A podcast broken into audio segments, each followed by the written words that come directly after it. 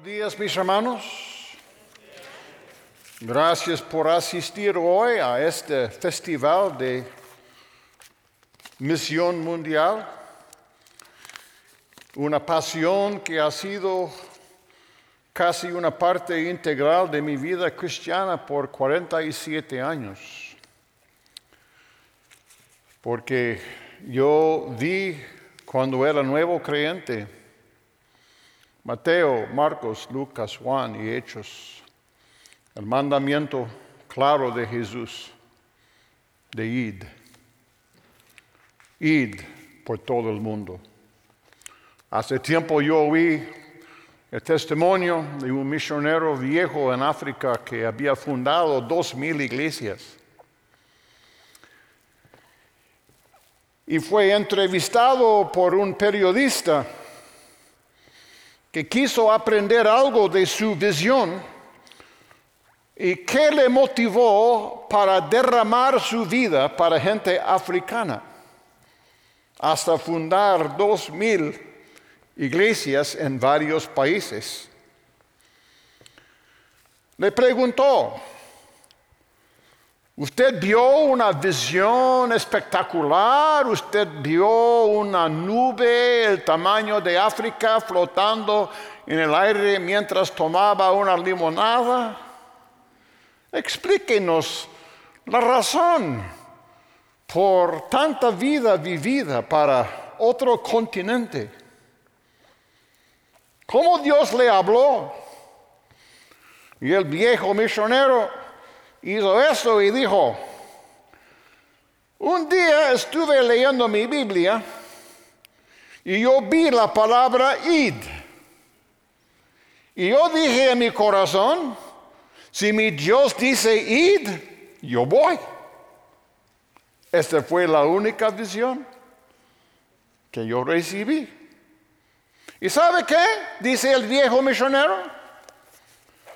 Mirando mi Biblia por esos 60 años de trabajo con el Señor, todavía yo no veo la palabra regresar. No se encuentra ni en el antiguo ni en el nuevo. Si yo encuentro la palabra regresar, tal vez yo regreso porque soy bien viejo y un poco débil ahora y ya tengo artritis y otros problemas, pero no veo la palabra regresar. Por eso la palabra sigue siendo id. Así he vivido yo por 47 años. Vamos a leer nuestro versículo clave de este festival misionero. Vamos a leer todos en Mateo capítulo 5 y verso 14 al 16.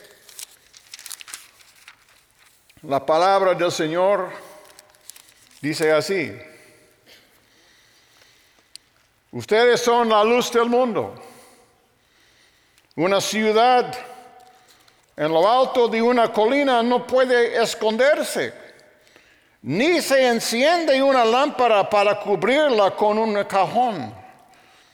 Por el contrario, se pone en la repisa para que alumbre a todos los que están en la casa.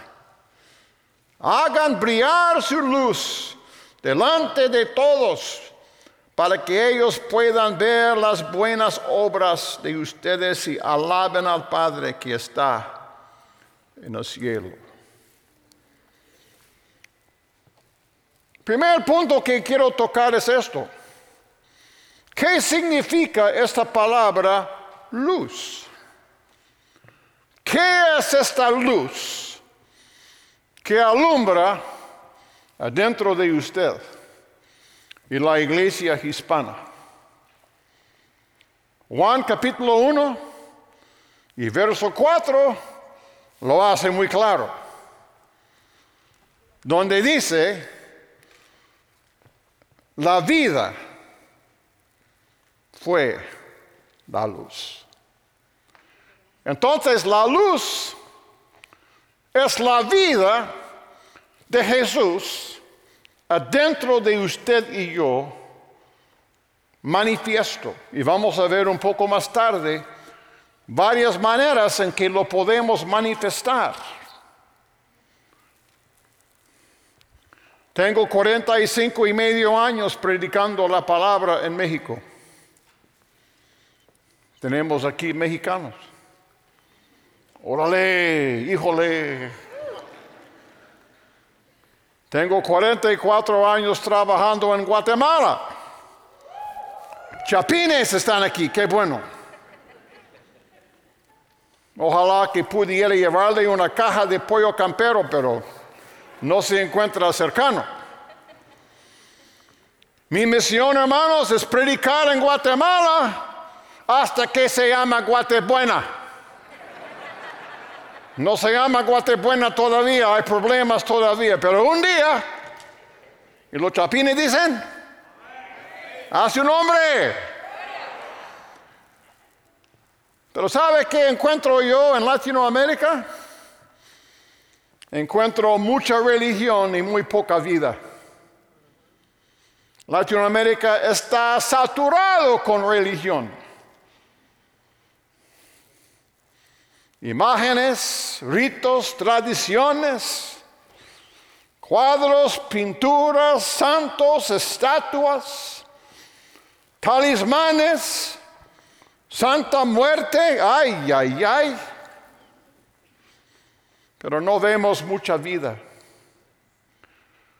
Latinoamérica tiene bastante religión, no necesita ni una gota más de religión. Lo que Latinoamérica necesita es la vida del Hijo de Dios manifiesta desde Argentina hasta aquí. Es la vida de Jesús en nosotros. Dice la palabra, este fue la luz de los hombres. Entonces la vida, como dice el versículo clave, resulta en buenas obras que vamos a hacer en su nombre, que son una reflexión de Él. Y Dios me dio ese versículo especial para este día. Quiero vea conmigo Proverbios 4, 18. Proverbios 4, 18 la senda del justo. Escuche bien, la senda del justo se asemeja a los primeros albores de la aurora. Su esplendor va en aumento hasta el día que alcanza su plenitud. Otra, otra versión dice hasta el día perfecto. Repite conmigo, su esplendor se aumenta en mí hasta el día perfecto. Ahora diga a su vecino, su resplandor se aumenta en usted hasta el día perfecto. Ese es su plan. Punto número dos, vamos a mirar este día perfecto. Porque ese sermón del monte, de donde leemos Mateo 5, 14 al 16, inmediatamente antes nos habla de persecución. Benditos son los perseguidos. No se enoje cuando le persigue. No resiente la persecución, no busque venganza, ni se queje, sino dice Jesús, regocíjate, porque así trataron con los mensajeros que vinieron antes de usted. Y escuche bien, y porque grande es tu galardón en los cielos en aquel día. El cristiano vive muy diferente de todo lo demás, porque el cristiano enfoca no solo en el día que vivimos, y hay mucha gente que ni saben qué van a hacer mañana, pero nosotros vivimos en la luz de un día que se acerca. Y todo nuestro enfoque, toda nuestra obediencia, todas las maneras en que servimos a Dios y le buscamos en devoción lo hacemos con la visión y la esperanza del día perfecto que se acerca. Otros versos lo llama el día final, el día último. Muchos versos hablan del día del Señor. Y cuando somos perseguidos, es una oportunidad para recordar que no solo vivimos para brillar para Jesús hoy, vivimos para brillar para Él aún más y más y más y más hasta el día final, hasta este día perfecto. Nosotros entendemos esto. Nuestros vecinos muchas veces no. Pero nosotros entendemos la importancia de este día final. Porque nuestro Señor Jesús también nos habló en Mateo capítulo 7 y verso 22. ¿Qué dice Jesús? Dice que muchos vendrán en aquel día. ¿Qué día? El día final, el día del Señor, el día de juicio eterno. Muchos vendrán en aquel día y clamarán que ellos conocen a Dios, pero Él responderá nunca te conocí. Tú conociste religión, pero nunca me conociste a mí. Apartaos de mí. ¿Dónde va a la gente? ¿Dónde van a ir? Cuando oye la palabra, apártate de mí. Será un día sin ni una gota de esperanza. Y usted y yo no queremos que ninguna persona que conocemos llegue a este día para escuchar tal palabra. Nunca te conocí. Entonces la vida de Cristo que manifestamos, las buenas obras que hacemos, esas cosas hacemos para que la gente que nos rodea pueda llegar a conocerle y no llegar al día final para escuchar palabra así. Nunca te conocí. Por eso, vamos. Grande es mi recompensa en este día final. Aunque ahora soy perseguido, debo regocijarme porque grande en el cielo, en este día perfecto, cuando la luz al final va a brillar perfectamente, grande será nuestro galardón en este día final. He hablado con varios hermanos de México, Guatemala, Honduras y ocho otros países latinos donde yo he predicado acerca de las ganas que tienen de venir a los Estados Unidos de América para obtener lo que dicen es el sueño americano. Sí, pastor, voy a conseguir mi casa cuando al final consigo mi visa. He oído historias de allá, donde hay dólares en cada árbol. Nada más hay que sacar dólares del árbol cuando cruzas la frontera de Texas. Hermano Simpson, tengo ganas de edificar ahora que vivo aquí en Chicagolandia mi casa de mis sueños.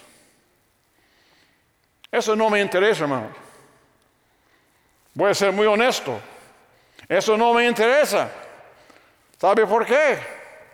Porque hace dos mil años mi Señor Jesús me dijo, en poco tiempo yo salgo de aquí. Yo regreso a mi hogar celestial. Pero cuando yo regreso allá, yo voy para preparar un lugar para ti. Sí. Y cuando yo miro el mundo increíble en donde vivimos, yo digo que mi Dios hizo todo eso en solo seis días.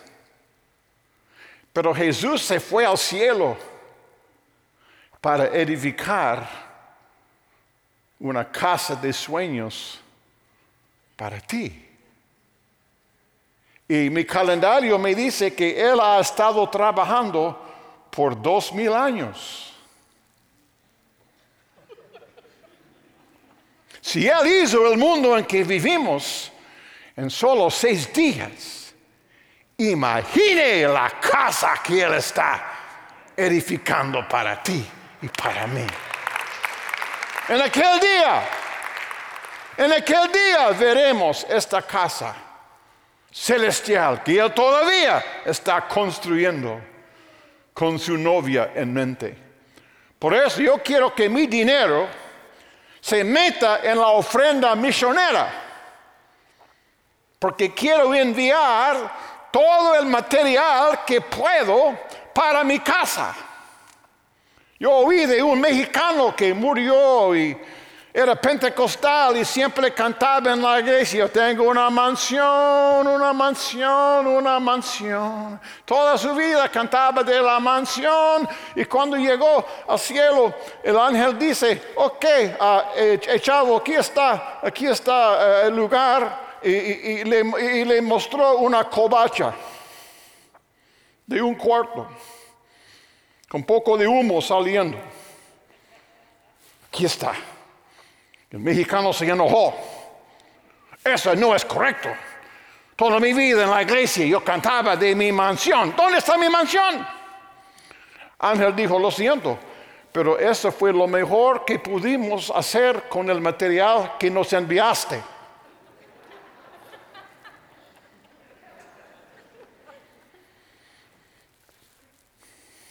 Ser luz, hacer las buenas obras de Jesús con la visión del día final. Estamos aumentando hasta el día final, hasta el día perfecto, porque tenemos una visión de lo eterno ahora y no solo lo temporal. Wow. Pablo, cuando va a morir, según Timoteo 1.12. Según Timoteo 1.18. Y según Timoteo 4.8. La última carta que Pablo escribió. En esos tres pasajes, él habló del día final. Él tuvo fijado, enfocado en su mente y vivía para el día final. Yo repito, tenemos mucha gente que ni sabe qué van a hacer mañana. Pero ¿cuántos tenemos una visión fija y sólida en nuestro día final? Las buenas obras, próximo punto, ¿qué hacemos?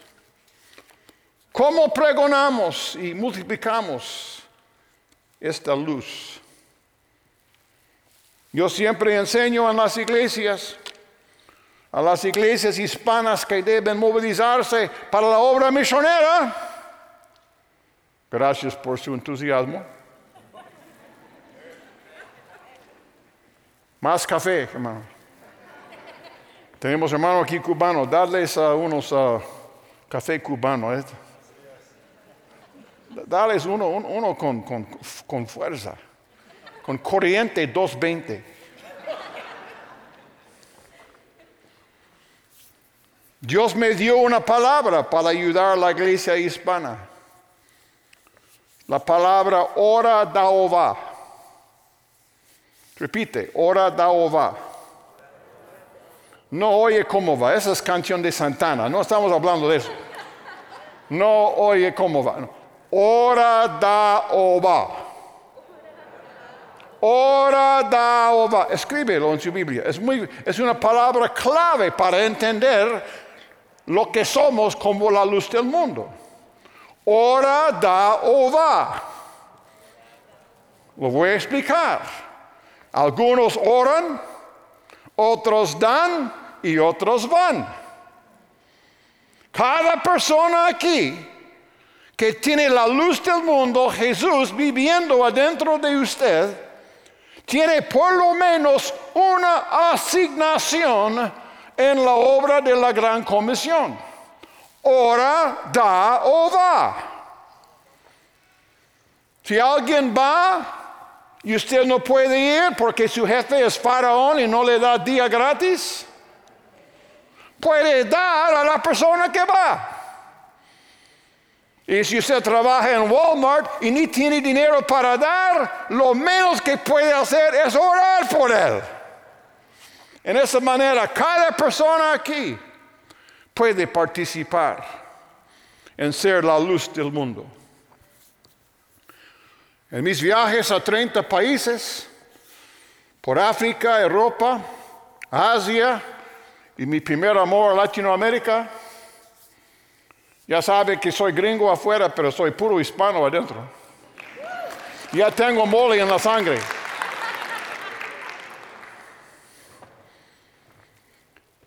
Yo he ministrado en mundo hindú, budista, musulmán, ateo, católico, animista. Y nuestro trabajo misionero hemos usado tres palabras claves para hacer luz. Tres palabras que usamos para penetrar cualquier cultura en el mundo. Tres palabras probadas. Oración, amistad y servicio. Cuando entramos en un nuevo campo misionero, la primera cosa que hacemos es gastar hace semanas, aún hasta meses, ocho horas cada día, solo andando, caminando y intercediendo y orando por esa cultura. Cuando oramos estamos orando por tres cosas. La clave para abrir la cultura, la persona de paz, como dice Mateo capítulo 10, cuando los discípulos visitaron casa por casa y Jesús dijo, cuando llegas a una casa y una persona de paz contesta y le deja entrar, quédese allá. Ese es su contacto humano. Por eso buscamos, número dos, la persona de paz. Y número tres, buscamos qué ministerio práctico vamos a levantar en esa cultura para abrir el corazón para preguntas. ¿Cuántos ya saben que la barriga llena escucha mejor que barriga vacía? Llenar una barriga vacía muchas veces llena un corazón en Tibet, donde ni un misionero pudo entrar por décadas. Entramos con un equipo de ocho personas. Oramos en el monasterio budista más grande, en el templo budista más grande y en el palacio Potala, el hogar famoso de Dalai Lama. Milagro de Dios, no nos mataron. Y el último día, un médico nos acercó, médico tibetano, nos puede ayudar. Aquí en Tibet la altura es 17 mil pies. Y hay poco oxígeno en el aire. Y los niños se nacen con corazones deformados, con hoyos en los corazones a causa de la escasez de oxígeno en el aire aquí. ¿Nos puede ayudar? Dijimos sí. Vamos a organizar equipo misionero de médicos y enfermeras médicos especialistas en operación de corazón y vamos a llegar aquí con equipos así. Y nuestros equipos han tratado más que tres mil niños. Han dado cirugía gratis a más que 60 niños tibetanos. Ahora, hace 18 años, hubo cientos de creyentes en Tibet, ahora hay miles. Porque cuando entramos, número uno, oramos. Número dos, formamos amistades. Y cuando formamos amistades con la gente en los campos misioneros, esas amistades que formamos empiezan a hacernos preguntas y empiezan a contar los problemas que tienen en su cultura. Y eso nos da claves para formar ministerios prácticos que ministra a sus necesidades verdaderas. Yo he visto cultura tras cultura, en religión tras religión, caer en frente del poder del Evangelio cuando oramos cuando formamos amistades y cuando de las amistades formamos ministerios prácticos de servicio que ayuda a la gente. Oración, amistad, servicio. Ora, da o va. Bastante fácil, aún el niño puede entender. ¿Y por qué lo hacemos así? Pues es obvio. Y con esto quiero concluir. Hechos 17, verso 31. El apóstol dijo, Dios ha fijado un día en que juzgará al mundo con justicia por medio del hombre que ha designado. De ello ha dado pruebas a todos al levantarlo de entre los muertos. Dios, repite conmigo, Dios ha fijado un día. No sabemos cuándo, no sabemos exactamente la hora, pero sabemos que Dios ha fijado, Dios ha establecido un día. La palabra llama a este día con varios títulos. Día terrible. También día glorioso. Qué contradicción, ¿no? Día terrible, día glorioso, mismo día. Pues depende que si usted tiene la luz de Cristo adentro de usted. Para usted será día glorioso. Si no, será día terrible. Entonces, este día que Dios ha fijado en el futuro. Depende de su condición, en qué tipo de día será. Para algunos, el día de su graduación es un día fantástico. Para otros, es un día de desastre porque fallaron varios cursos. Yo recuerdo cuando nosotros graduamos de la escuela secundaria, nos dijeron, vamos a darle un cuaderno a cada persona.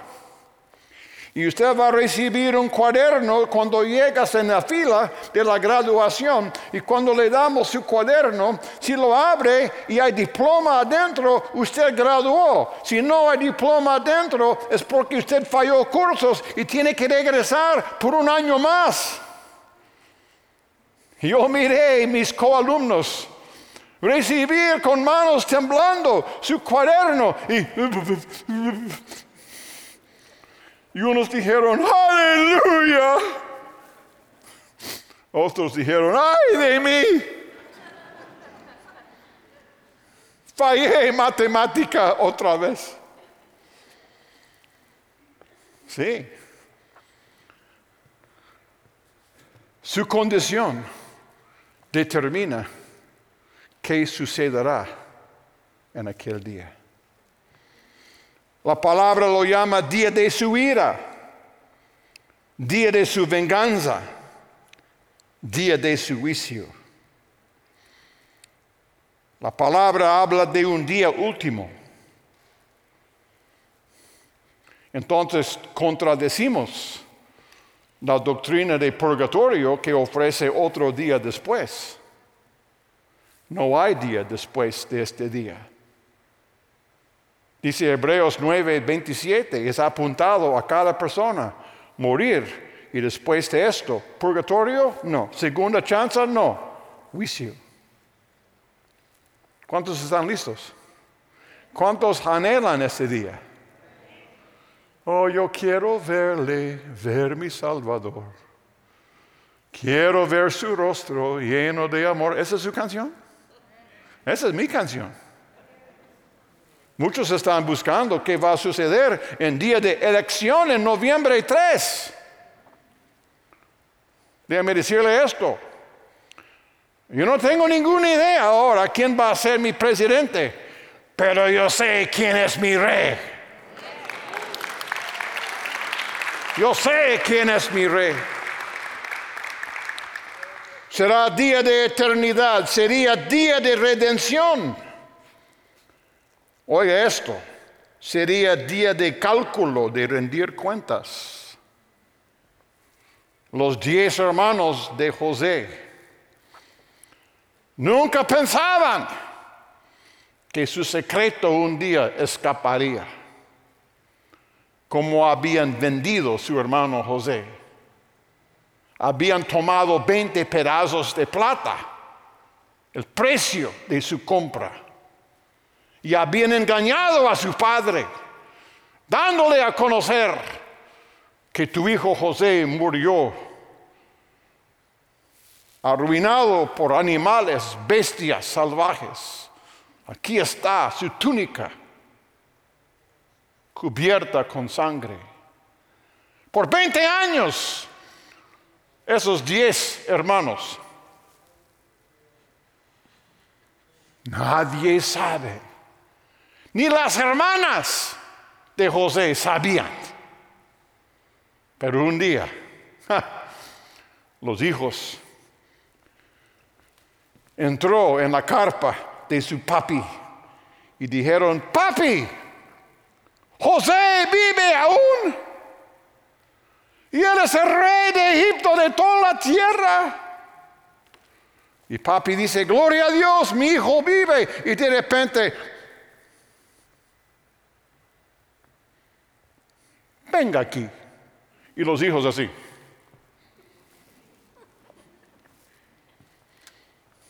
Venga aquí. Tengo una cuestión para ustedes. Si tu hermano José es vivo, ¿qué sangre fue esta en la túnica rasgada? ¿Ah? ¿Ah?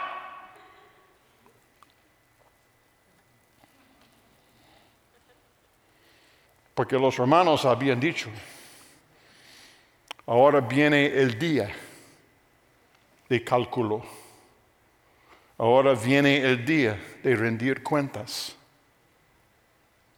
No solo por eso, sino por todo lo que hemos hecho. ¿Cuántos están listos? ¿Seguro? También dice que es día de fuego. Día de fuego, dice la palabra. Entonces, Quiero hablarles en los últimos 20 segundos de un otro día. Corintios nos dice, 2 Corintios 6.2, hoy, hoy es día de salvación. Debemos dejar nuestra luz brillar, porque es posible que hoy mismo alguien aquí se va a salvar. Y todo este festival de misiones vale la pena si solo un alma viene hoy a los pies de Cristo. Si la venganza y la ira y el temor de este día final le asusta, por favor, hermano, hermana, no se asuste. Entrega su vida a Jesucristo hoy. Y siendo para ti el día de salvación, aquel día perfecto sería fantástico. ¿Cuántos esperan algo fantástico? Por eso, la luz en nosotros tiene que brillar aún más, aumentar aún más y más y más, hasta el día perfecto. Porque ese día ciertamente llegará. Yo quiero brillar para mi Cristo porque en ese día final yo voy a recoger el fruto de la luz que yo manifesté todos los días de mi vida. Compre, consiga su casa de sueños. Ya tengo un arquitecto fantástico edificando la mía. Él lo hará bien. Amén. Entonces, ¿dónde quiere ir? Yo llevo equipos misioneros a muchos países. Pastor Carlos ha ido conmigo a Indonesia y a China. Y como se portó bien, yo le devolví. Venga con nosotros. Venga con un equipo misionero que la iglesia está enviando. Deje brillar la luz, la vida de Cristo en usted. Padre Celestial, te damos gracias por tu palabra. Te amamos, Señor, pero también te tememos. El temor de Jehová es la fuente, es el inicio de sabiduría. Y nosotros queremos, como la iglesia hispana, ya somos grandes, las iglesias hispanas. Ya somos numerosas, ya somos fuertes, Señor Jesús. ¿Por qué? Porque es el tiempo para nosotros. La iglesia hispana es tiempo para nosotros pararnos de pie, pararnos al lado de la iglesia norteamericana y decir, somos compañeros en esta misión.